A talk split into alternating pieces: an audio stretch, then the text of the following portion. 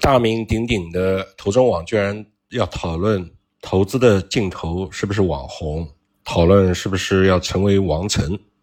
王成呢，就是三横王陈生的陈，是一个著名的投资大咖。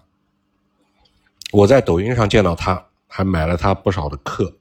我对他的课到现在还记忆深刻，叫啥？消费王八字诀哦，消费王八字经。我记住了他关于。牌子、品牌，啊，牌子、名牌和品牌的总结。总体而言，他讲的还是真是真的是不错的。不过开个玩笑啊，王成他干嘛不多取一个字，或者少取一个字，弄个什么七字诀、九字诀，非要弄个八字经？难道没有意识到自己是姓啥的吗？更有可能他是故意的。你看，我买他的课是在两年前了，到现在我依然记忆深刻。王成成为网红这个事儿呢，也是当下投资圈比较热门的讨论话题。从职业履历看，他成名很早，从最早在天图资本的时候，他就是知名的消费赛道的投资人。他的外号也有进化的路径，一开始人家叫他王连锁，后来又叫他消费王。可以说，在投资消费赛道上面拥有独树一帜的他的个人 IP，他的产业根基也很扎实，没有换过赛道，一直在消费行业。有不少知名的案例，包括周黑鸭、百果园，这些都是上市的。当然，这都是在新消费泡沫破裂之前他投的，他也成功的变现退出了。江湖上关于他的传言不少，不过他自己从来没有讲过，我们也不用深究。甚至我猜陈哥没准儿都不会承认他所谓的淡出这个事儿，只是。这里应该注意的前提是在同期转型做自媒体或者说网红的这一批投资人里边，他应该是知名度最高、资历最深、职级最高的那一位。当然，我们更想要提到的是，在他看起来淡出之后的大获成功，是成为了博商教育的签约导师，做自媒体、抖音卖课，打造个人 IP，把自己从业几十年的经验以幺九九元的价格卖了出去。人们传言他当主播赚的钱已经超过了他当投资人赚的钱。有人犀利地指出，他为自己背后的基金逆势完成了募资。很多人认为这样的经历具有极高的样本意义，认为通过对于王成进行充分的研讨，可以读懂投资圈的真正价值。更有一部分人选择跳过思辨环节，试图将王成的经历转变为自己的经历。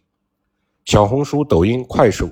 微信公众号上面出现了大量的以投资人为 title 的账号，再等到加上吴世春带着脱口秀意外出圈似乎已经没有多少人在质疑，呃，再把这个质疑王成、理解王成、成为王成当做一个纯粹的段子，人们已经认可了这种路径了。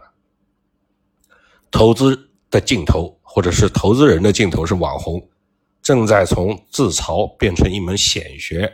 摆上了每一位投资从业者的课桌。在普罗大众这个视角里边，大概有两类人知道王生。一类人呢，就是之前就认识他，知道他是做什么的，是什么人，知道他是红杉的，知道红杉是投资圈里面最早最头部的 VC 之一，他又是头部机构的合伙人。在这样的人设之下，他下场去做网红，那么我们就会觉得很 low。想不明白为什么，而且因为我们不在投资圈，不知道里面的内幕，我们就会猜王成是不是混不下去了，或者是业绩不好，或者是确实实在没啥事儿可干了，才会选择当导师的身份去赚钱。这可能是作为一个投资圈外的知道王成这个人的普通观众对他的质疑，这个质疑可能带点傲慢和偏见。换句话说，我呢虽然在圈儿，也不我我也说不好自己是算圈内圈内还是圈外。姑且算投资行业的嘛，我自己就是这么看的。我到目前也没有离开投资赛道，但是我的投资工作比较自由自在，又没有那么大的压力。当然，也不可能达到王成王爷的高度。我手里有一些实业项目一直在操盘，一直没有脱手过。属于职业生涯中间，我整个职业生涯中间有一大部分时时间都在实体干，而其他的时间则用在募投管退这些事儿上面。当投资的生意变得清淡，也就是二零一九年末疫情来临的时候，我们就暂时放下了基金，全力去做实和实体整合的生意。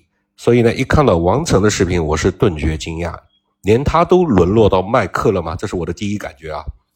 也正是基于对他的认知、对他专业经历和过去的成功案例的认知，我笃定的认为，这一九九元的价格的课程必然是物有所值。